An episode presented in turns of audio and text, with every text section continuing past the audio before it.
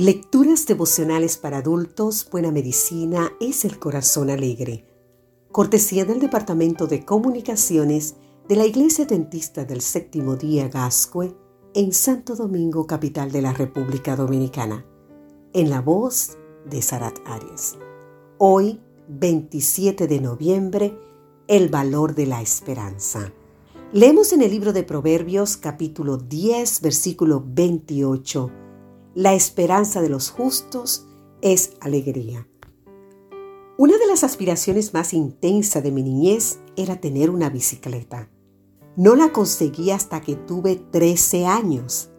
Esa larga espera que supo alguna que otra frustración. Pero al mismo tiempo me proporcionó mucho entusiasmo, ilusión y esperanza.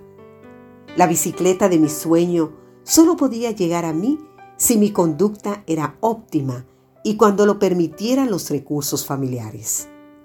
Por ello, y en numerosas ocasiones, la visión de la bicicleta me transmitía fuerza de voluntad para estudiar y obtener buenas notas, así como obedecer cuando mis inclinaciones se empujaban en la dirección errónea o cuando me sentía tentado a la mentira o al engaño. Reconozco que no era un estímulo sublime e ideal, pero en mi mente infantil suponía un empuje enorme.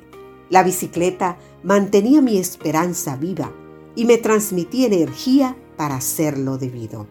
Curiosamente, una vez que conseguí la bicicleta, me parecía que necesitaba otro aliciente para orientar mi conducta.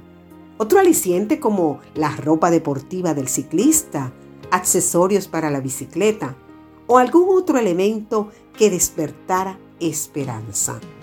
Tal experiencia me enseñó las primeras lecciones sobre el valor de la esperanza. En efecto, la esperanza es un poderoso aliciente para seguir viviendo y actuando. La depresión se caracteriza por la ausencia de esperanza hasta el punto desafortunada de que muchos depresivos acaban desesperanzados. Pero Dios no quiere ver a sus hijos en tal situación. Dios desea que sus criaturas vivan con el máximo gozo y la mejor esperanza. Por eso la Biblia ha dejado un rico legado de mensajes, mensajes de esperanza, como el versículo de hoy o el del salmista. ¿Por qué te abates, alma mía? ¿Y por qué te perturbas dentro de mí? Espera en Dios, porque aún he de alabarlo, salvación mía y Dios mío. Así nos dice el Salmos 43, versículo 5.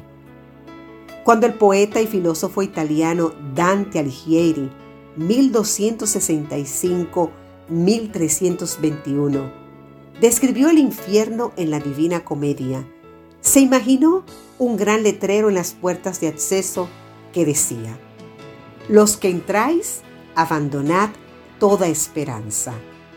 Aunque entendemos que la descripción infernal de Dante no estaba en la escritura, el significado de la no esperanza ofrece una imagen muy poderosa.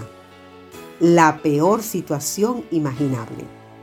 El infierno de Dante, más que el tormento eterno, en la ausencia de esperanza. La Biblia nos habla de la mejor esperanza, la esperanza bienaventurada, que apunta al regreso del Señor Jesús para terminar con esta etapa de dolor, muerte e injusticia, para comenzar la gozosa eternidad en su compañía. Que Dios hoy te bendiga. Amén.